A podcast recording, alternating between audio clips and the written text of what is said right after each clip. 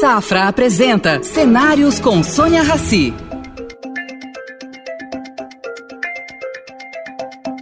Bem-vindo, Nicola. Bem-vindo ao programa Cenários. É um prazer tê-lo conosco. Vou começar com uma pergunta simples. O que, que vai ser do mundo em termos de energia com essa guerra lá fora, a guerra da Rússia contra a Ucrânia? O que, que vai acontecer? Olá, Sônia, é um prazer estar com vocês. A pergunta, de verdade, não é tão simples. É, eu no sei. Sentido, é, no sentido que, sobre o destino da guerra, bom, não sou a pessoa mais indicada para fazer apostas. Certo, o que se está evidenciando é uma capacidade, uma resiliência da Europa, não? na falta do gás russo, bem importante, maior, uma resiliência maior do que se achava, e isso está acelerando esse processo de transição energética no sentido que se está desenvolvendo mais projetos de renováveis para ter uma autonomia, uma força própria de geração, independentemente do gás russo. Por isso, é uma Europa que está descobrindo de ser bastante mais fortes e de recuperar um gap, um problema, um transtorno rapidamente. Isso está dando uma conferma de um direcionamento que, guerra ou não guerra, é o caminho que todo mundo energético tem. Uh, avançar na descarbonização, avançar rapidamente e, no, e nesse momento específico europeu, evidenciando que se pode ser ainda mais veloz. Você tem alguns exemplos para dar para a gente de alguns projetos que estão sendo acelerados lá fora? Olha, Sônia, na Itália e na Espanha, especificamente, a gente opera, efetivamente está um bom crescimento. Porém, posso também contar de um projeto interessante da nossa Enel, que anunciou uma semana atrás, de forma oficial, de também trazer, trazer, implantar produção de painéis solares para alimentar a indústria solar não, renovável europeia na Itália. A primeira fábrica muito grande, vai ser uma fábrica que vai produzir painéis para 3 mil megawatts, que vai estar implantada na Sicília, onde a gente já tinha uma fábrica pequena que vamos expandir, vai ser a mais grande da Europa, para ter uma autonomia, ser autônomo da China, da outros mercados, para fazer essa marcha rápida na, na direção da descarbonização que a Europa está mostrando ser realidade já. E a Enel vai contribuir não só no fazer usinas, também no produzir equipamentos. Nicola, quais são os projetos que vocês têm para o Brasil? Sônia, para cinco anos, três anos? Sem dúvida, sem dúvida, os projetos que temos aqui no Brasil são filhos de uma estratégia global que está centrada, está centrada sobre duas diretrizes. Uma é a descarbonização e uma que é um pouco a irmã da descarbonização, que é a eletrificação. Descarbonização significa fazer o que fazemos não emitindo CO2. Tá. E, e que significa, ao final? Seguir crescendo nas energias renováveis, na nossa capacidade de gerar energia de forma limpa. O nosso crescimento é contínuo é, também no 2022 entrou, entrou em operação é, usinas que vão contribuir com outro grande volume, são 700, 750 mega, o ano anterior era 1000 mega, este ano vai ser o mesmo, outro crescimento. Por isso é um caminho certo. Seguiremos desenvolvendo projetos eólicos e solares. Eletrificação. Explica o que é Explica o que é eletrificação. eletrificação. Essa, é, estava passando isso que fica um pouco mais, menos claro, não? Eletrificação é ter a possibilidade de substituir o uso de gás, o uso de petróleo, de diesel, de fontes fósseis com eletricidade limpa, de renováveis. Por isso é eletrificar algum uso energético com energia limpa.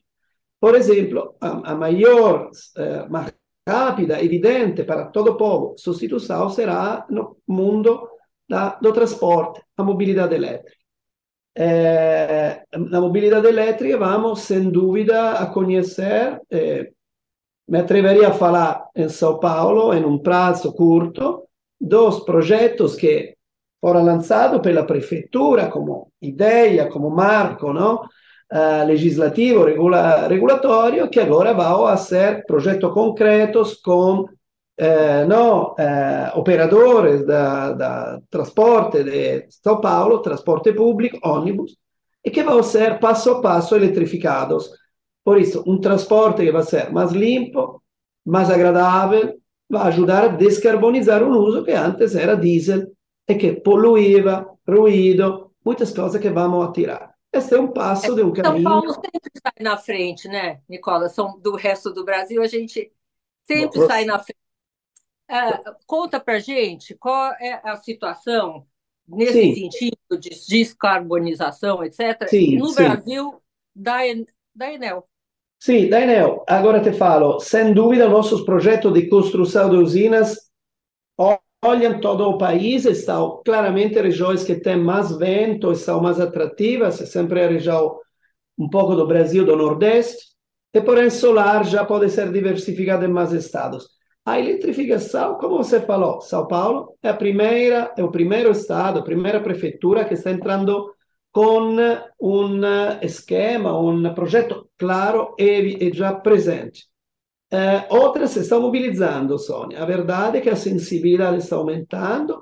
Eu acredito em um bom efeito domino, numa possibilidade de eh, expandir de uma forma virtuosa este esta experiência de São Paulo a outras cidades que estão um pouco atrasadas, porém o potencial Brasil é muito grande. São muitos os prefeitos e os governadores que falam disso com a gente. Uh, Nicola, eu soube que vocês vão participar, vão, enfim, entrar num projeto que, que é uma corrida de carros elétricos. O que, que é isso? Sônia, isso é um fenômeno. São Paulo, como é que é? Muito interessante. Uma boa pergunta e está bem conectado ao tema da mobilidade em geral. Não, estamos falando de um esporte que a gente ama, que é muito tradicional, foi orgulho, é orgulho do Brasil, que é a Fórmula 1, não, corridas de carros uh, top mundial, que porém se tornou desde já seis anos também uma corrida de Fórmula E, carros elétricos com uma boa evolução nesses seis anos, agora chegou de verdade a ser uma manifestação, um evento de alto nível esportivo, porém também você entende que tem um valor, decimos, é um embaixador de uma tecnologia, mostra quanto um carro elétrico seja, uh, que prestação possa ter, que quanto agradável seja, quanto rápido é, quanto possa ser é tão, quase... É tão rápido quanto o... o absolutamente, o... absolutamente, é muito rápido, é muito lindo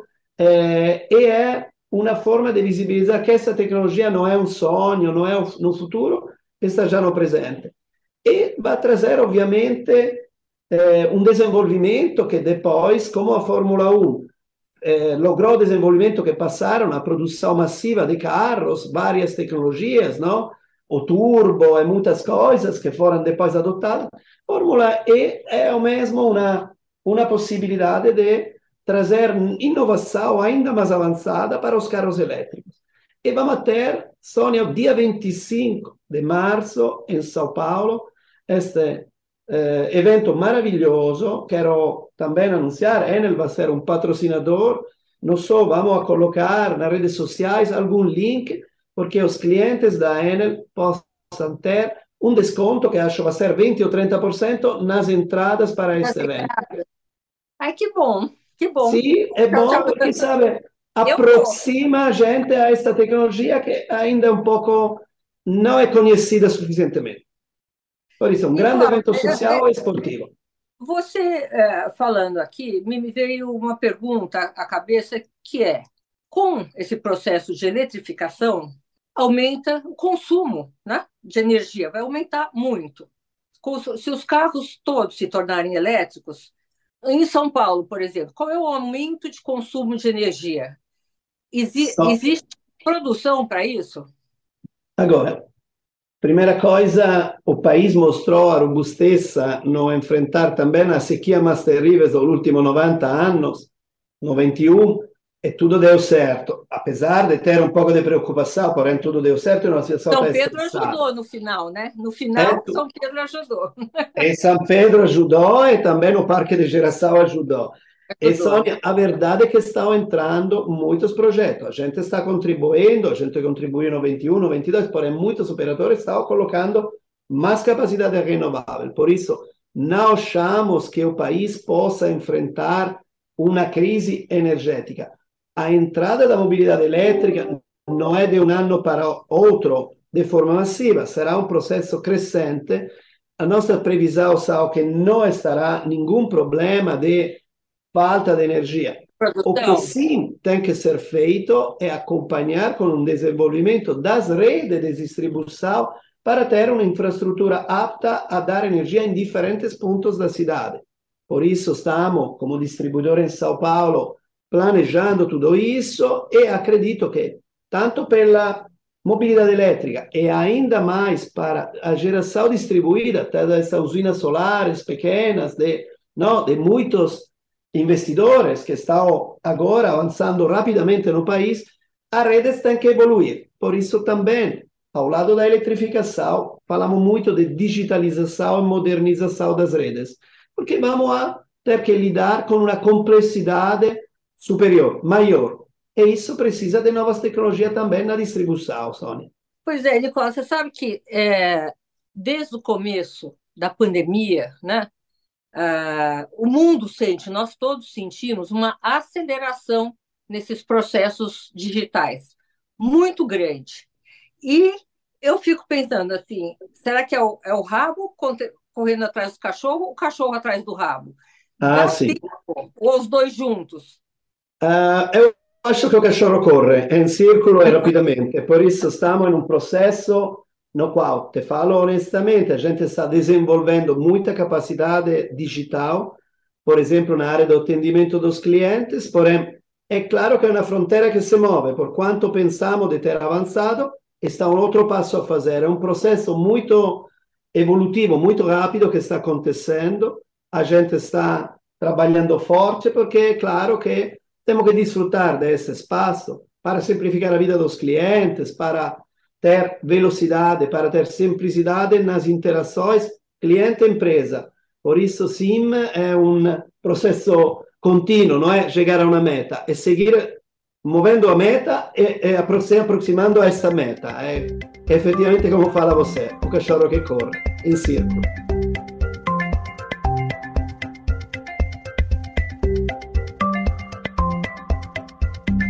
Nicola, a Enel, pelo que a gente lê, pelos balanços da Enel, pelos investimentos feitos, ela vai muito bem, obrigada, né?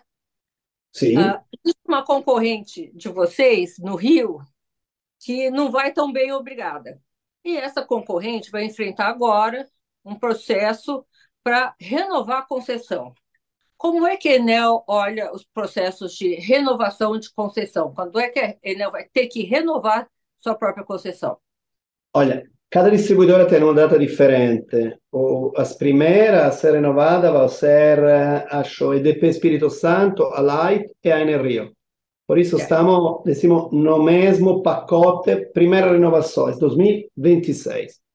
O processo é importante, Sônia, porque, sem dúvida, independentemente de eu não poder julgar, obviamente, por conhecimento uh, que não tenho, não, a situação específica da Light, são especificidade das concessões que pode ser gerenciada pela ANEL nas renovações não, uh, de, de, de, das tarifas, porém, estão também momentos como uma renovação de concessão que oferecem outras oportunidades para o poder concedente de reequilibrar algumas situações.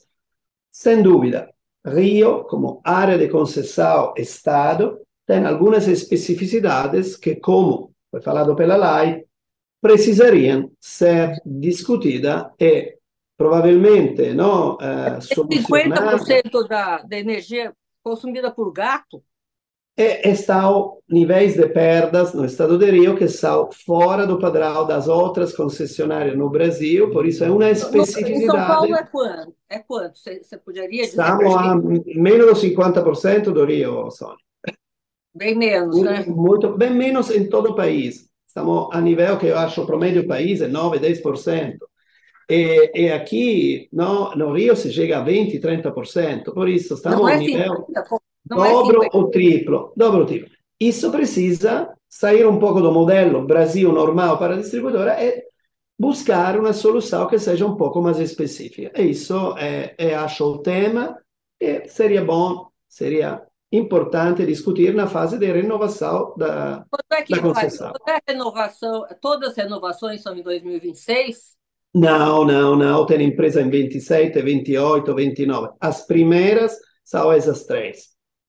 Por isso, você vai entender como vai ser a, a, posição sobre a renovação em gerais, agora com essas três, porém o tema Rio é um tema específico, não é o tema São Paulo, não é o tema Mato Grosso, é um tema Rio que é bastante específico, porque esse nível de perda no Rio, de furto de energia, porque perda isso, é extremamente alto. E a distribuidora não tem acesso em, em essa, nessas áreas de risco, não têm acesso porque não podemos colocar em risco a vida dos nossos eletricistas e não podem entrar, simplesmente não podem entrar, por isso não dá para atuar. E, sabe, a gente está fazendo, quero falar não da Light, da gente, a gente segue melhorando a qualidade do fornecimento ano depois de ano. Está investindo muito, por isso não é que nós estamos evoluindo na área de Rio. Porém, sobre o tema das perdas, está uma especificidade que não dá para, sabe, não se pode gerenciar de um jeito ou outro. É impossível entrar em algumas áreas.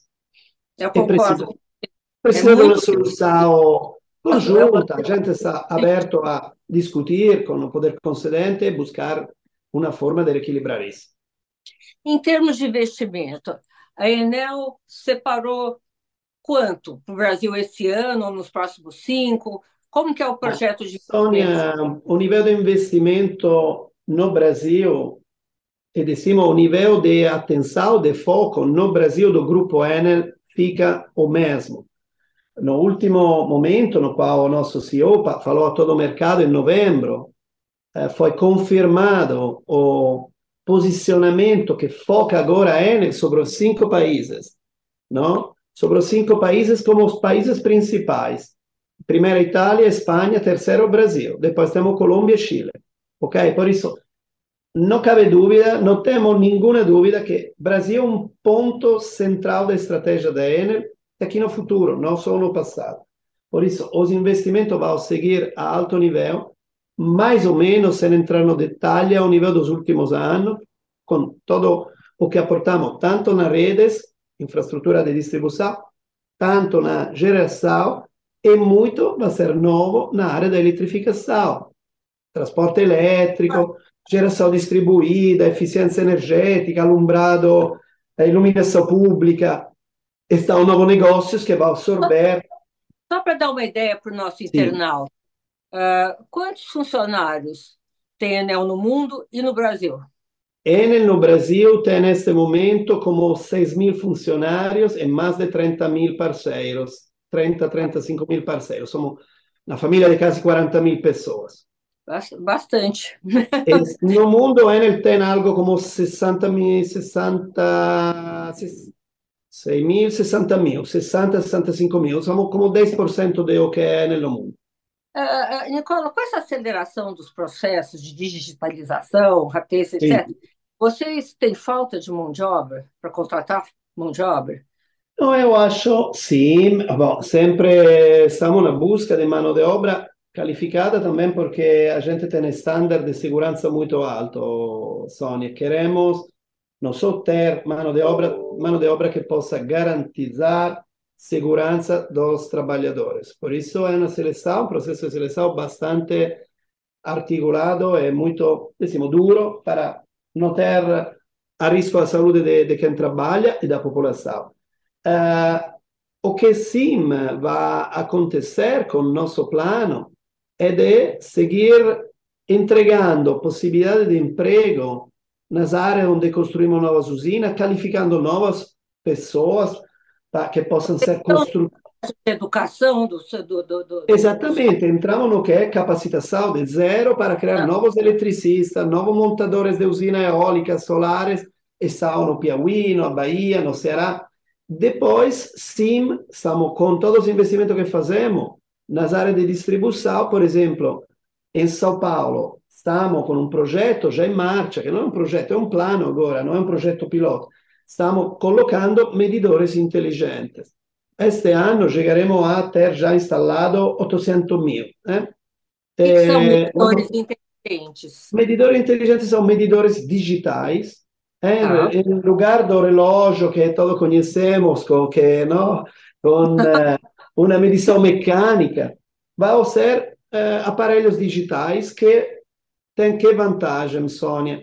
De dar primeiro uma informação pontual através de uma app no telefone a cada pessoa. Eu posso ver como estou com, não, qual é o meu consumo de energia, quando consumo, se mudo o hábito de apagar o ar-condicionado numa hora, posso ver se economizo, quanto gasto. Por isso, dá. Vai ter... Ai, nós vamos ter isso online? Sim, sim, eu, eu, um, aplicativo no telefone e por isso, primeira coisa, o cliente é consciente de como consuma, quanto consuma, onde consuma. Segundo passo, é, permite à operadora, à concessionária, saber onde falta energia, de atuar mais rápido, sem a gente ligar, oi, falta energia aqui, estou em rua, papapá. Não, a gente pode interrogar o sistema e ver onde falta e ser, direcionar mais rápido a nossa atividade. Terceiro ponto, com uma medição pontual, hora por hora, se podem construir tarifas diferentes no futuro. Por isso, você pode escolher uma tarifa A, B, C, amarela, vermelha, o que seja o produto, como uma telefonia Sony. Por isso, estará, vão estar diferentes propostas e o cliente vai ter opções. Por isso, também isso acomoda muito o cliente. Te falava de porquê desta medição inteligente, não só porque é uma boa coisa pelo cliente. Onde construímos, produzimos estes medidores, quem, nos vai vender? Vai vender empresa que produz em Manaus. Em Manaus, vamos produzir nos próximos anos 8 milhões de medidores que vamos instalar passo a passo em São Paulo. Para falar que não é tanto desse projeto só, é que essa transição energética vai trazer muitos empregos qualificados, vai permitir uma expansão da indústria muito avançada no setor digital, no setor solar, no setor eólico, no setor da mobilidade elétrica, ao Brasil. Por isso, é uma boa oportunidade para toda a economia crescer, toda a qualificação como emprego, não? É, passar de atividades, decimos, normais atividades mais avançadas, porque quem produz um medidor inteligente amanhã pode produzir um telefone, pode produzir uma computadora, é uma tecnologia já digital bem avançada, por isso é um valor pelo Brasil, acho. Uh, vocês atuam também na, na, América Latina como um todo, né? Sim. Uh, você, existe muita diferença é, de regras entre os países onde vocês atuam? Eu diria que, em linha, princípios gerais, não, são iguais, porém, detalhes sim são muito diferentes, porque, como falei no caso de Rio, a realidade específica de uma área precisa de regras um pouco diferentes. Não? Por isso é claro que uma área da Colômbia ou, ou a situação na distribuidora que temos em, em Argentina, em Buenos Aires, precisam de regras diferentes. O posso falar em geral, minha experiência, que foi country manager no Chile antes de vir aqui, que os reguladores têm todos boa qualidade e, e por isso os marcos, dizemos, os marcos regulatórios são marcos bons. Claramente a, a, fotografia nunca é válida 10 anos, porque é um setor que está evoluindo, evoluindo muito rapidamente. Por isso, se precisa acompanhar lado empresas, porém também lado regulação, ajustando para permitir evolução. Existe segurança jurídica na área de energia elétrica? Você sente juridicamente é, seguro? A, gente, na experiência da gente, a segurança jurídica foi sempre confirmada Porém, confirmamos também que a segurança jurídica é um valor central para a gente seguir investindo. e não é só pela Enel como grupo eh, estrangeiro, eh, acho que é para todos muito importante, porque, Sônia, é um setor que precisa de investimentos massivos. E são investimentos que fazer ou não fazer impacta na vida dos clientes. Por isso, você tem que assegurar continuidade, você tem que assegurar um volume de investimento crescentes para dar uma experiência melhor, cada dia melhor a todos os clientes, a todas as casas nossas, as famílias, as empresas. E todos esses investimentos precisam de ter segurança. Se empezamos a não ter segurança, se vai atrapalhar investimentos e vai atrapalhar todo o setor. Seria de verdade. Porém, até agora, tudo bem. Até agora está tranquilo. Não porque penso que tá. seja uma, que, que, temos uma descontinuidade agora. Digo, na experiência de quatro anos minha no Brasil, sempre tivemos ao final confirmações de segurança jurídica respeitada. Está momentos que parece, é, porém, sempre foi respeitado este princípio.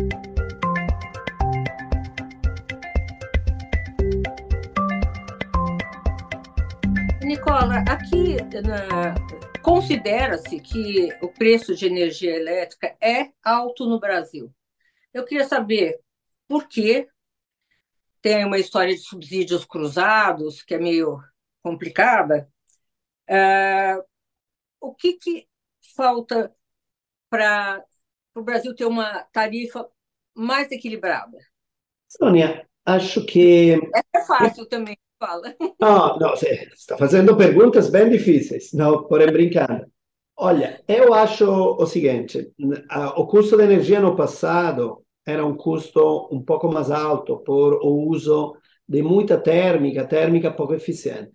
Por isso, no que é o portfólio de energia regulada que vai às distribuidoras e chega na fatura de todos nós, como clientes regulados, como famílias ou como pequenas empresas, está um custo da geração bastante elevado que acredito que passo a passo vai a decrescer. Por quê? Porque em lugar dos velhas, das velhas usinas, dos velhos eh, no, eh, grupos que geravam com térmica muito cara, vão entrar usinas eólicas, usinas solar que são muito mais baratas. Por isso, a parte de geração vai a ser mais eficiente.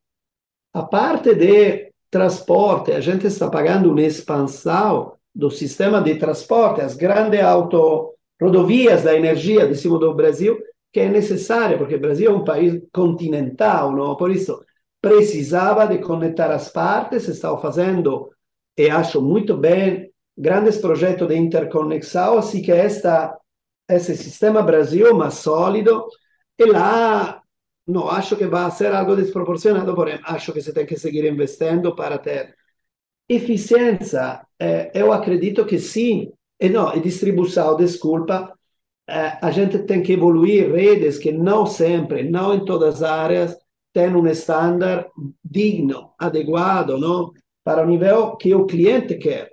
Por isso, você tem que seguir investindo, porque alguma parte das redes do Brasil, não falo da Enel, do Brasil, são bem obsoletas.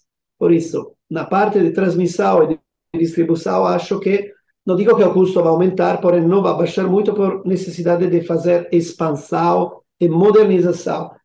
Acredito sim que seja um espaço bom para ser mais eficiente na parte dos subsídios e na parte, na parte dos impostos, porém, não está a mim falar disso, em geral, pela parte não, Porém, sem dúvida, temos ainda subsídios que no futuro eu acho que vão desaparecer, não? E por isso, e obviamente, Sônia, falava antes, todo que furto de energia, o sistema tem que pagar. Por isso, se conseguimos lutar contra o furto de energia, a tarifa de todos vai. É sistema a... condomínio, né?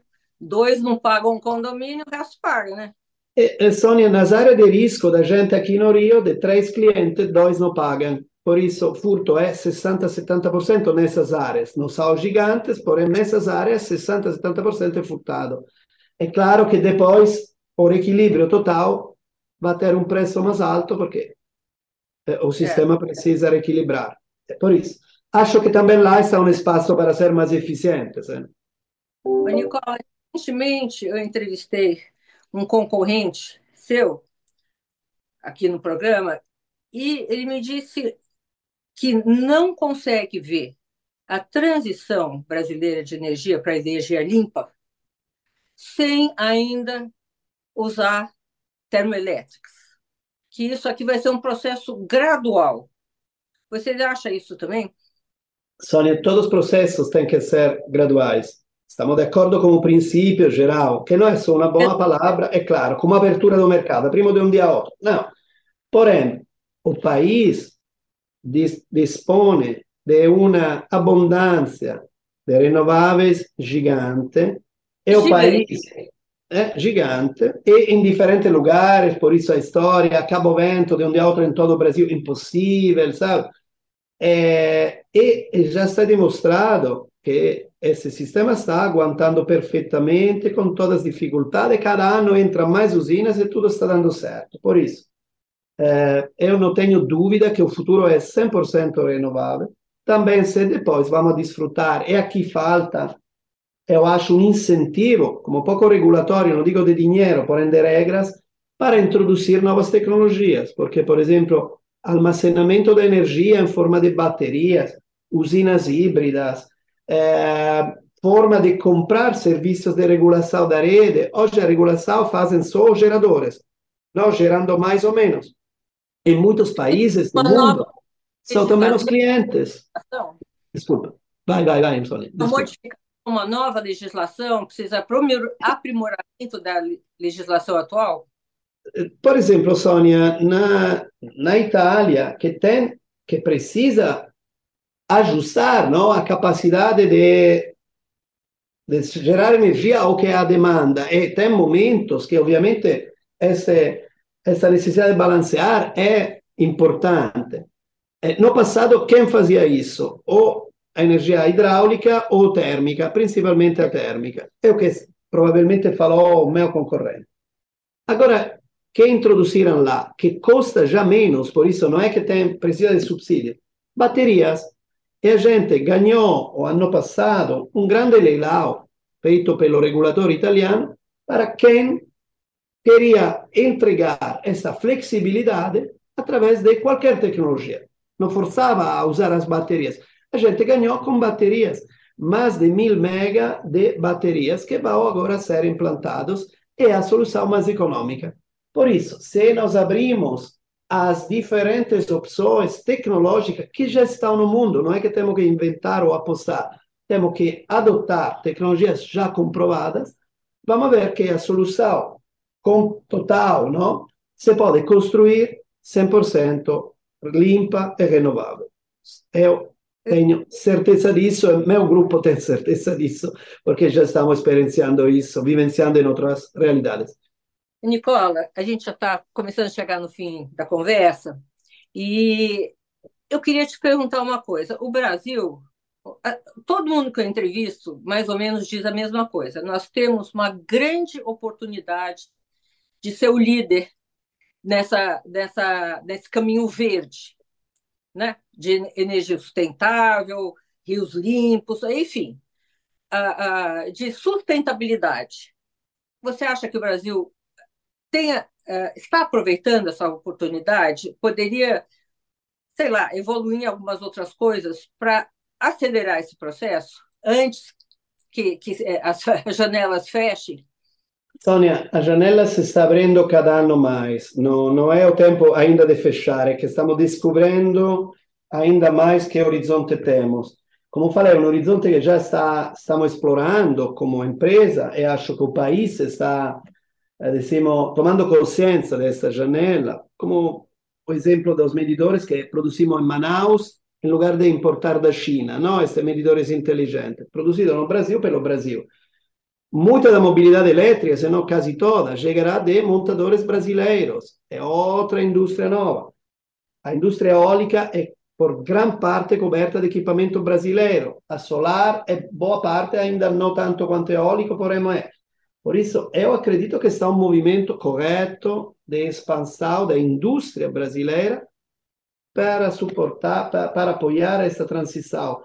Se me pede, Nico, está espaço para fazer mais? Eu acho que sim, porém é um movimento que ovviamente precisa também de um pouco de, de paciência, porque visibilizando a atratividade de um mercado, se cria um fornecedor que vai entregar equipamentos, que cria mais uh, disponibilidade para fazer projeto, é um pouco também aqui um círculo virtuoso que está começando a ser visível. Porém, como te falo, os primeiros números importantes de ônibus que vão chegar em São Paulo vão sensibilizar todo o país. Em dois, três anos vai ser uma corrida para ter mais ônibus elétricos.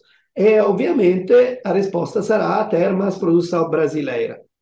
Evidentemente, Brasil, sendo o mercado mais grande do Latam, é o candidato ideal para ser um produtor que possa não fornecer não só ao mercado interno brasileiro, sino também à América Latina, em, outra, em outras regiões e outros estados. Por isso, acredito que é uma conjuntura muito positiva, Sony. Temos é. recursos solar eólico abundantes, maravilhosos. Temos território para fazer projeto. Temos grandes cidades na qual podemos fazer revoluções em benefício do cliente, do clima. E temos indústria. Temos uma base industrial que pode é. aproveitar. Por isso, eu sou muito positivo. Ah, Apesar da bom. dificuldade que vamos enfrentar, sou muito positivo. Bom, eu, eu, eu, eu, eu espero também, torço pelo país, enfim. Eu também. Eu queria agora, nesse final, você deixasse uma mensagem para o nosso internauta. O que, que poderia ser? É, ao nosso internauta falaria de, de, de, de se conscientizar sobre o que esse processo de transição energética é também para ele, não? Todos cuidamos eh, do nosso país, da natureza, da, do futuro de, de, deste planeta. E esse é o momento de expressar com escolhas individuais o que queremos, não?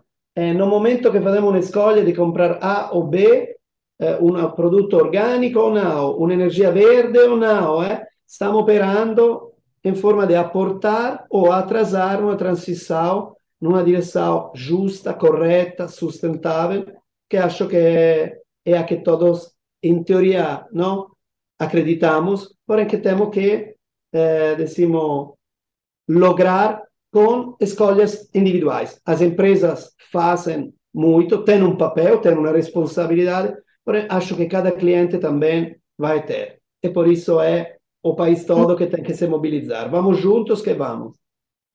Olha, Nicola, muito obrigada pelo seu tempo, pela nossa conversa. Espero revê-lo aqui várias vezes, porque esse assunto é muito importante e eu acho que o Brasil tem uma vantagem muito grande por ter hidroelétricas, um potencial de água, agora apostando em energia solar, apostando em outras fontes eólicas, enfim, tomara que nós consigamos aproveitar essa oportunidade. Ao Brasil não falta nada, Sônia. Nada, nada, nada. Por isso vai ser bom futuro. Um prazer estar com você e todos que se conectaram. Obrigada. Abraço. Tchau. Obrigado. Oferecimento Safra. O Safra te convida a pensar. E daqui para frente? Estar onde se sente seguro, onde valores importam. Esse é um bom lugar daqui para frente. Daqui para frente, repense seus investimentos e conte com os especialistas do Safra. Abra sua conta e invista Safra. Saiba mais em safra.com.br.